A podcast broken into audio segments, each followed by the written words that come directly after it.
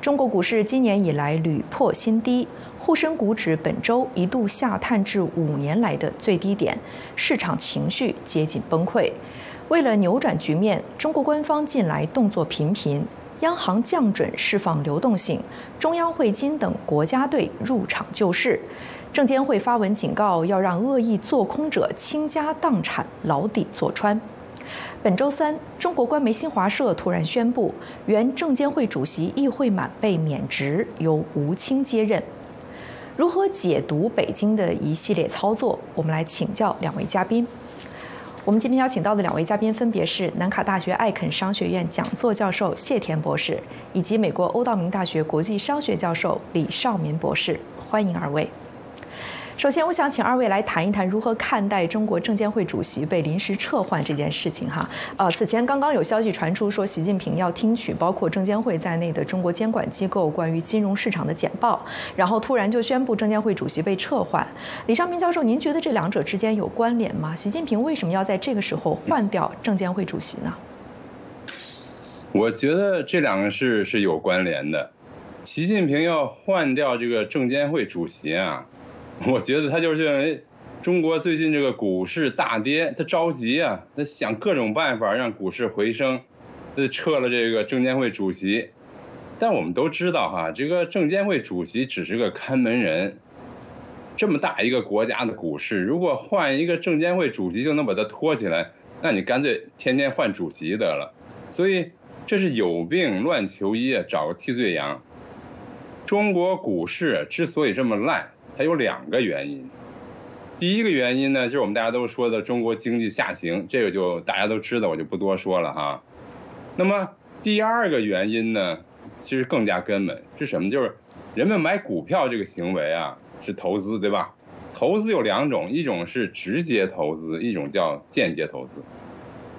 这个直接投资呢，就是指你投资人直接可以控制你占大股，你控制和管理自己的投资。比如说你开一餐馆。你自己记账，你没人能骗你，对吧？你自己管理，所以这样的时候你就没有什么监管风险。第二种呢是间接投资，就是投资人呢没有直没有权利直接管理和控制你所做的投资。比如说买股票，你你买了多少股？你买了几百股阿里巴巴股票，你是个小股东，你根本没有权利去监督阿里巴巴，你只能间接的看阿里巴巴公布的消息、审计啊、财务报表。所以，如果这上市公司啊，和审计、和会计，甚至和政府还有媒体，这勾结起来作假，你就赔得一塌糊涂。所以，这第二个因素呢，是这个股市质量高低最关键的因素，那就是这个国家的法律制度、产权保护、信息流通和自由度，这些呢，还有这个审计啊和评级机构的机构的独立性和质量，如果这些因素都不具备，那么股市啊，就成了这个著名经济学家吴敬琏所说的，还不如一个赌场，因为赌场啊，你要想长期运作，你还得讲规矩。中国的股市就是在这种法律不公、信息受政府管制和企业账本完全不可信的情况下，股市就成了这个企业对小股东的提款机。我给你举一个例子哈。那个几年前有一个养甲鱼的公司，他操纵自己股票，比如说他想让股票掉，他就公布一消息，发大水了，甲鱼都都游跑了，股票大跌，他就买进，然后过两天他又发一个消息，哎，说那个水退了，那甲鱼又游回来了，这股票大涨，他赚一笔，你说这样的股票谁敢碰啊？所以中国有这个远离股市、远离赌场的说法。它这个没有法律制度啊，才是中国股市长期萎靡不振最关键的因素。你比如说，这个从一九呃二零一五年到二零二三年间哈，中国的经济总产值从这个三万六千亿美元涨到了十八万亿美元，增长差不多五倍。你看中国股市，从那个时候的五六千点掉到现在三千来点，反而跌了百分之五十，对。这就说明呢，没有法治，没有监管，加上国家硬性干预，这个中国的股市长期背离中国经济的表现。在这样的情况下，你撤换几个人，什么弄点国家队扔点钱，别说治本了，连治标都说不上。是，谢谢李尚明教授非常详细的，也是开宗明义的就谈到了中国股市的一些本质的缺陷。那我也看到有分析说，这次这个股市下跌就换证监会主席，也说明证监会不仅是在做一个规则的维护者、做裁判，同时还要管结果啊，这个本身就是有问题的一种制度安排。那谢田教授，您如何来看待新的证监会主席这个人选？从公开资料来看，新上任的吴清啊是首位证监系统出身的证监会主席。那在他之前历任九九位中国证监会的主席都是银行系出身啊，就是来自央行或者是大型的国有银行。那么另外，吴清在证监系统工作的时候作风很强硬，曾经处置过多家违规的证券公司，在业界有“券商屠夫”之称。您觉得习近平为什么要选择他这样的一个人事变动，对中国的证券市场有什么样的影响呢？呃，换这么多人的话，我想这个刚才李尚明教授也提到，就是说他想解决中国证券市场的问题是是不可能的，就是说，但是呢，会有一些那个，我想至少要符合中共想对股票市场发出来这么一个一个信号啊。如果你我们看这个吴清这个个人呢，本人来说呢，当然他没有这个银行系统这些。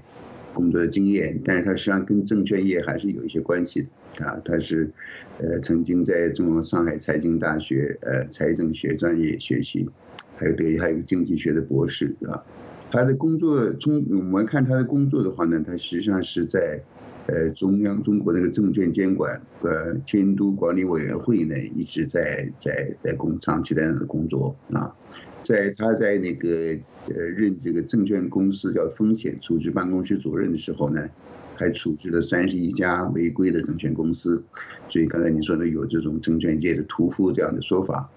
后来呢，他实际上又去呃空降到上海，呃从上海什么虹口区啊，区长书记到这个呃副书记啊，然后最后呢，实际上是后来呢从这个上海再回到中中中央。就是这个人应该说还是有一些这些财经工作、监管工作的经验啊。从上海，呃，从中央到上海，从上海再回到中央，就这么一个很有趣的一个经历啊。但是他为他现在来接替这个易会满担任这个呃证监会的书记的话呢，呃，主席的话呢，我想这个实际上是也很蛮符合这个习近平的个人的用人的风格。个现实中国证券市场的一个需要啊，我们看到基本上他这个他在上海的时候呢，在那个呃兼任的上海那个市的政法委书记啊，他也有过这种屠夫的这种呃美名也好，或者是过去的名声也好呢，他找这样的人的话呢，确实是有一点习近平有一些那个杀一儆百的。刚才你也提到，就是说中共不是说要。对这个呃恶意做空的人要杀鸡给猴看嘛，杀一儆百，所以呢，他用这个等于是用了一个酷吏，一个酷吏呢，来给市场呢发出一个信号。这个呢，他们用一个政法委书记做证监证监会的主席，还有一个中国管经济呢，也有国安的背景，嗯，在香港的特首呢也有警察的背景，这个实际上很那个体现习近平或现代中共那个。的治国理念和政府理念，就是说，实际上用用暴力呃管理这样一个警察社会，需要说给人们一些这个给一些严谨严肃的信号，就是说来达到他那个目的。是，呃，刚才提到说习近平喜欢用酷吏，那么选择了这个证监会的主席，到底是要震慑谁？我们看证监会在二月五日，也就是股市跌得最严重的时候，发文称要严惩操纵市场、恶意做空。那么文章说，证监会会保持零容忍的高压态势，让胆敢违法操纵、恶意做空者倾家荡产、牢底坐穿，并且发出警示说，莫要以身试法、火中取栗。李教授，您觉得这次？次的股灾跟恶意做空有没有关系？那证监会为什么要在这个时候发出这种杀气腾腾的警告啊？嗯，呃，首先是其实它 没什么关系哈，但是这个打击做空哈，对发展股市和刺激股市增长呢，这是缘木求鱼，因为投资学都说这个做空投资学名词儿了。呃，就是说，它指的是这种一种行为，就投资人认为一个股票被高估了在市场上，所以他没有这个股票，他就把别人的股票通过他的券商借来卖掉，等这个股票真正下跌的时候，他再把它买回来还给人家，他就赚一个差价嘛。这也叫做短儿，或者呢，这相对做长而言，做长就是说你买股票你拿着是吧？这个做短啊，就做空比做长的风险要大，我们都知道为什么？因为，你你想你借来一个股票啊，呃，股票上升的话，那你可就赔了；做长的话，你股票最多跌到零，你比如你买了是一块十块钱股票，你最多就赔十块，跌完零就就没了。你要做空的话，你十块钱买入一个股票，如果这股票涨到一百块，你就得赔九十啊，你卖出去；要涨一千块，你就赔九百九十，所以。你这个潜在的损失是上不封顶的。做空人为什么要做空？他要赚钱，他没有什么恶意好意，就是赚钱呀。因为做空是一种市场机制，它能使市场更加稳定，呃，更加充分。因为你卖你你这个威胁对一个公司，你说我要做空你，它就是一种威慑嘛。你必须好好表现，否则的话，人家没这股票都可以影响你啊。全世界的股市哈，百分之九十的国家的股市是允许做空的。其实呢，中共是不允许这个 A 股用单个股你做空是不能做的。所以你想，中共说打击做空，他不是说打击那种，他就是说你不能卖，你不能卖，还不是指的小投资人你不能卖，他指的是大的金融机构，他不允许他们卖股票。这个中共怎么实行他这个这个这个打击或者说这个指控？他是用过通过叫做窗口指导，就是拿电话。打电话给这个券商说呢，你你你你不能这个大宗卖股票啊，这个中共他不发文件，不留任何痕迹，但是这种举动也并不是新的了。窗口指导在这个证券业 臭名昭著，大家都知道，一直这么做。呃，他这干预股市呢，对股市实际上是有损害的哈。对陈对我们那个这次他发出这种杀气腾腾的警告啊，那确实是。他有病乱求医，已经到了走投无路的地步。他喊那么那么重的话，什么牢底坐穿去，这个其实呢也反映中共就是把股市当成内部过家家，他想怎么捏怎么捏。但中共唯一没办法的事儿，就是恢复投资人的信心，而就是恢复投资人信心，谁也没办法。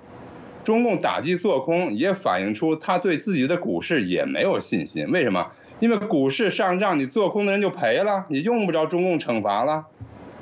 嗯，是，嗯，不过在股票大跌的时候，我们看到中国的舆论场当中出现了很多有关谁在做空 A 股这样的讨论啊。有人说这个是境外势力在对中国发起金融战，有人说这个是券商和机构在用做空工具来喝散户的血。谢田教授，您怎么看待这些说法？您觉得存不存在有组织的做空势力呢？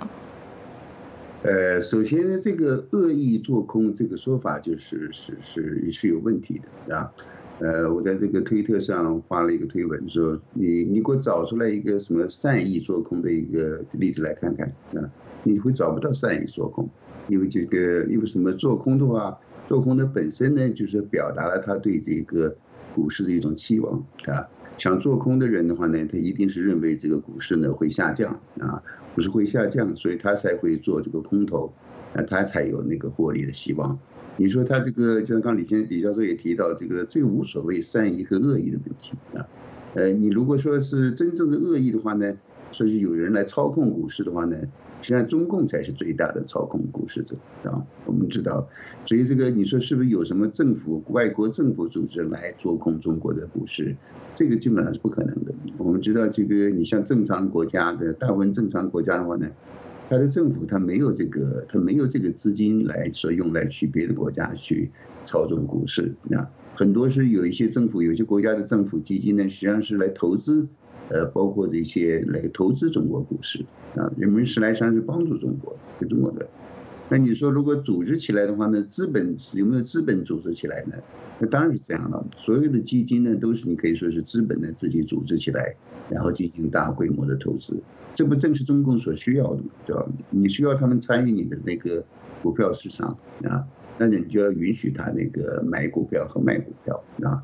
所以实际上中共这个毫无道理，就是显示他是很非常蛮横，就是。你如果是觉得那个他的做空是错误的话呢，或者他的做空实际上是有恶意的话呢，那你就可以做多头好，你自己去买好，对吧？你对中共也实际上也正在做，他们实际上动用这种，呃，政府资金、呃，国家资金、国有队、国有呃国有团队呢，在大势在干预股市，在操纵股市，希望把这股市给拉抬起来。那他自己他自己可以做多头的时候，不许别人做空头，那就是跟这个只许州官放火，啊，不许百姓点灯一模一样。像这个我们早也知道，就是说中国股市呢，实际上是一个，呃，人们叫做政策市啊，政策市，它就实际上是一个中共和这个企业高层呢，或者权贵呢，呃，联合起来，就是捐钱来或收割。收割中国老百姓的韭菜这么一个问题啊，因为中国股市这个投资者里边，我们知道这个九十多以上的百分之九十五以上呢，都是一些散户啊，零散的是一一亿五到两亿人的那个投资散户啊，这个跟实际上正常国家很健康的股市实际上是完全不一样的。像美国的话呢，更多的那个股市投资者呢，实际上是机构投资者，而不是这种一般的百姓和散户。嗯，刚才二位都提到啊，其实，在任何的金融市场都很难避免做空的行为，因为这本来就是一类玩家的玩法，尤其是在股市下行期间，特别容易触发做空机制。但是中国现在的问题是完全玩不起，因为恐慌情绪一点就着，而且很容易快速的大规模的蔓延。李尚明教授，您怎么看待中国股市的这种特殊的脆弱性呢？这种。脆 脆弱性的根本就是我们刚才讲到了哈，包括刚才谢教授也讲，就中共他没有真正的法治呢，而且他政府老跟那儿干预，他以为他在帮忙，他都在帮倒忙。股市如果可以被这个政府大股东和庄家任意操纵，这个它是它的一个呃根本。但你具体表现哈，你还我们还得分析，一个股票价格的变动，它受两个主要因素影响。一个是这个企业自身表现，它盈不盈利，经营的好不好；第二个呢是大势，就整个经济层面这个是什么样的哈。那么企业表现好，股票上升，我们这都知道。但是在整个一个大势经济下行的情况下呢，一个表现好的企业，它也会受到抛售的压力，是吧？它，但是它也给这个也可能是所谓一枝独秀吧，但是。如果一个股市很成熟的话，人们不那么惊慌失措，人们相信这个股市是公正的话、公平的话，它个股的表现哈，就在更大的程度受到企业自身表现的影响，而受这个大势的影响就相对比较小。就是说，你在一个 市场不好，人们还能找到好股票，这是比如你在美国。但如果一个呃，在一个政府和大股东操纵的股市上啊，这一个个股的表现。就是非常大的程度的受到大势走向的影响，而这个企业本身表现对他自己的股票影响非常小。换句话说，就是说这个股票本来应当是在这种经济不景气中一枝独秀的，但人们也会抛售它。为什么？人们根本什么他都不相信。这就是为什么中国股市非常脆弱的原因哈。一有风吹的草动，你就赶紧跑吧，就这样。嗯，是，所以很多人说这一轮的抛售明显是恐慌性的抛售哈。那这当中，我也想借这个机会来探讨一下证监会的角色。有分析认为，中国股市一直不是一个足够成熟完善的市场，在很大程度上是因为证监会没有发挥它应有的功效。谢田教授，您怎么看？您觉得中国股市的监管机制的弊端在哪里？为什么会有这些弊端呢？对。一般一般正常国家的股市的话呢，那就是说它是呃参呃需要股市，这个社会啊经济需要股市，是因为它给了一个企业一个筹资的渠道，是吧？然后呢，也给了一般的那个投资者呢有一个机会呢，可以那个不需要实际参与这个企业的运作，但是可以从中那个企业的呃收益中呢可以获益，对吧？但是呢，就像那个刚才李教授也提到。如果这个因为你这个呃拥有权和运作权实际上是分开的，那就需要一个国家呢有一个呃证券的呃监管监控机构监管机构呢来确保它这个公平和可信啊。但中国股市当时它这个成立的时候呢，实际上是呃没有考虑到这个投资大众的这些呃或者私有财产的那个需要，就是根本因为中国那个时候也没有到现在也没有什么真正的保护私有产权。产权这个概念，当时这个九十年代中国这个股市呃建立的时候呢，我记得有一个邓小平好像说了一句，有人问到，如果是股市发生这种剧烈的呃起伏，啊崩盘了怎么办？或者威胁了经济或威胁了政权怎么办？邓小平当时好像就是说呢，呃，他如果有这样出现问题的话呢，我们就把它关掉。他就说这么很随口的就说了一句，我们就可以把它关掉。就是他把它就当做一个他自己的融资政府的一个融资的需要，当做一个就是说他可以。呃，随心所欲一样，呃，可以是任意那个宰割的这么一个工具啊。那实际上，中共还是把它作为一个用股市作为一个回笼这个社会的资金啊，来维护它的自己整个货币体系的问题。等到后来这个国有企业上市的时候啊，呃，怎么又呃又又搞了什么国有企业的减持啊？哈，这个实际上中国国企呢，已经呃，中国股市就成了这个权贵的。一个提款机，啊，成立一个权贵是中共上层的提款机，中共既得利益集团的一个提款机。人们都就是经常诟病中国股市，就是说它是一个，呃，国企啊，中政府呢，又是球员啊，又是裁判，啊，呃，他其实还是俱乐部的老板，那，他还有这个搬球门的权利，他可以把这个球门给搬来搬去，来一个符合他自己的这个需要。就说这个中国股市呢。根本不是这个真正的市场运作，也没有任何公平可言啊！是一个权贵和中共呢，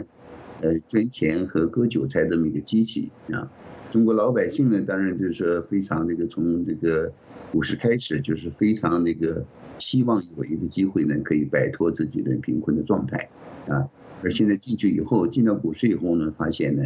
他这个政府也好，这个和监管这个股市里边的那些玩家。还有监管机构呢，全都是上市政府的人啊，所以说他实际上这个韭菜呢，他们被欺骗的一次又一次的被欺骗啊，一次又一次被被这个忽悠啊，再加上我们知道这个你要有一个公平的股市的话呢，就要要有一个很透明的市场机制，还有一个透明和公正的媒体啊，而中共的媒体呢，也在跟着这个跟着政府呢的这腔调呢在跑，在那不断的忽悠这些百姓。嗯，可以说中国的这些民众百姓实际上已经被，呃，一次次的欺骗，一次次的忽悠，啊，但是好像似乎有些人还是没有那个汲取什么教训。是，那我想继续来讨论一下，为什么很多中国的股民还没有汲取教训？我们看到中国股市二十年股灾发生了将近十次，而且每一次都是，哎，一有一些政策，股市就会回升啊，导致很多的中国的股民虽然看到这是一个不公平的赌场，但是依然相信自己能够成为这个赌场当中的赢家，或者至少分一杯羹。他们凭借过去的经验，认为出现股灾的时候，中国政府一定会救市，而且中国的股市，刚才我们也说到了，它是政策市，所以。只要政府一出政策，股市就会上扬，哎，然后自己就能够从中赚一把。李尚明教授，您觉得这种经验啊是否还成立？这一次和之前的股灾会不会有什么不一样？就是股民和政府的思维是否都发生了某种变化呢？李教授，嗯，中国的股民呢，这个去呃买股票，真的就跟这个去赌场和买彩票是一样的。在这种博弈里面，概率对他们非常不利，但他们还老觉得 自个儿可能是幸运的，也就是所谓记吃不记打哈。结果呢，就是一辈子赔钱。如果我们刚才讲了很多了哈，政府如果能救市，全世界就没有没有这个股灾了，就没有没有衰退了。中国这个 股市短期上扬是有可能的，那有的人也可能从中呃赚一把，但是一个股市啊。它被国家和大股东操纵的情况下，这个信息很容易作假。人们应该远离这个股市，就像远离赌场一样，因为概率对你是不利的哈。这次股灾呢，本质上跟这个以前没有什么区别，就都是因为法律不彰，嗯，监管不力，国家干预，大股东操纵。可能唯一不同的是什么呢？就是这次中国的 经济衰退。比以前那个更严重哈，那你刚才说到是不是触底了？呃，中共就是触底是什么概念？触底就是说所有的坏消息都出来了，没有坏消息了，那市场那只能往上了，下不了了，这时候就叫触底。那么我们就要问，中国的这个经济上的、政治上的坏消息都出来了吗？他那个信息公布不公开，当然我们很难分析。但是你看市场反应，你看这个对房市、股市的反应，我觉得一般人都可以做出一个一个判断，就是 这个坏消息还仅仅是个开始，它完全没有这个呃出完呢。所以我再补充一句，就是说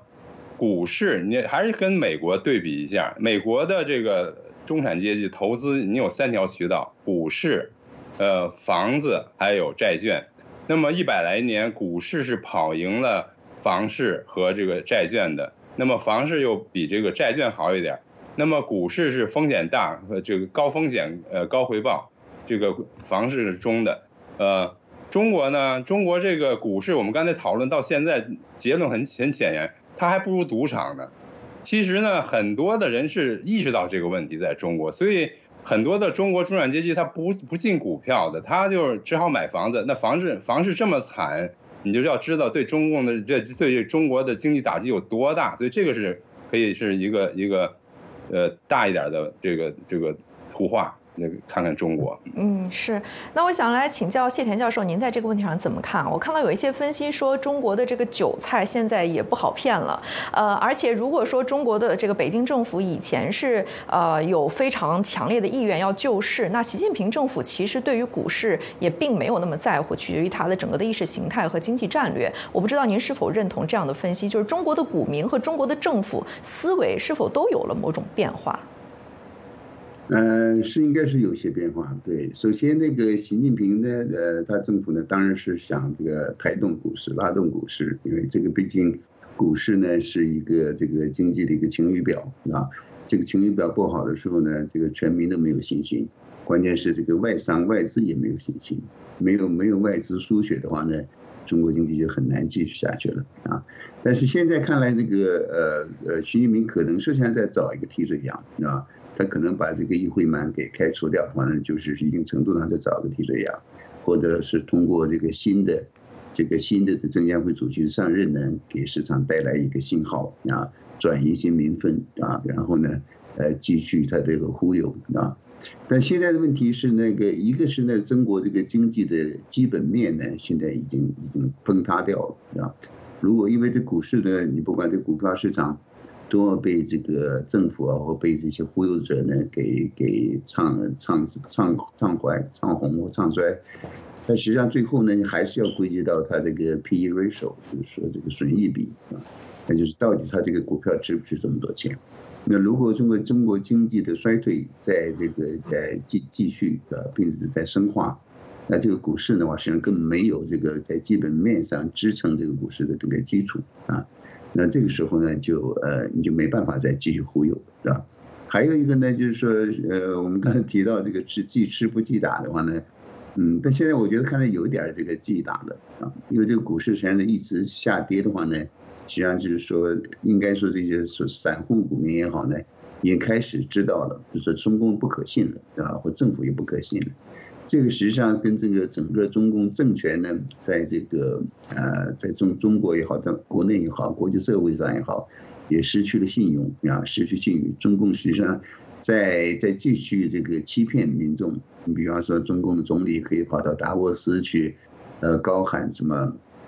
中国经去年经济增长百分之五点二，这可能没有人相信，因为他刚刚说出来这个话以后呢，马上第二天。那个三大股指呢都一起下跌，就说中共那个忽悠忽悠不了，那这个指股指从这个将近六千点，到现在三千点、两千九、两千八、两千七、两千六，那现在呢可能会马上就要下探呃两千五百点，是吧？所以有是不是那个见底呢？当然不是见底，呃，这个可是没有底。什么时候见底呢？什么时候像那个邓小平说的，呃，再跌下去以后呢，动摇军心，动摇民心。威胁中共政权的话呢，他把它关掉了，那才那才会见底啊。这个这因为股票的话呢，它跟那个其他一样，这个是它是没呃没有什么下限的，就是你不是说一个政权可以随时可以捍卫的啊，这是不可能的。嗯，我们也有一些 YouTube 的网友啊，在节目的过程当中，在给我们留言发表他们的看法。一位叫做狮子先生的 YouTube 的网友留言说：“中国股市和中国经济缺的不是资金，缺的是信心和信任。要恢复市场信心，恢复投资者的信任，不能光喊口号。”那还有一位叫做花花兰的这个 YouTube 的网友说，中共撤换证监会主席，只能说中共习近平要坚决将股市强行归于听党的话，言下之意就是要习近平亲自指挥、亲自部署。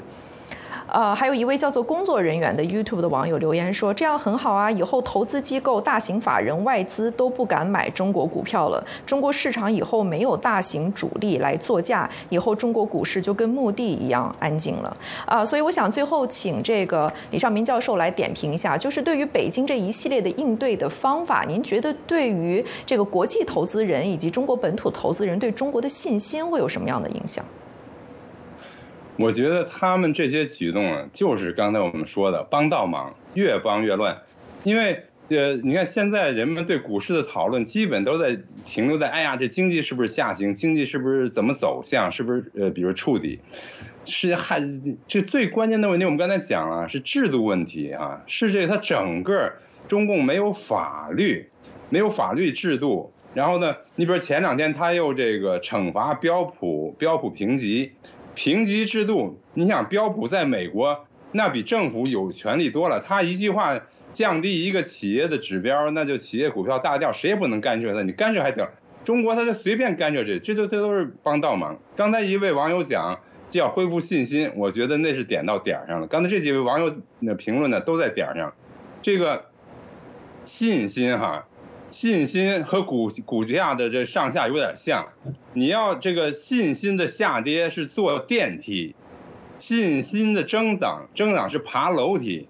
你得慢慢的这个积累，让全世界相信你有这个信心。你只要胡来一下，你那个信心就咔嚓一下掉到谷底。他现在就不断的坐电梯往下跑，你这个真是看不见底儿啊！现在。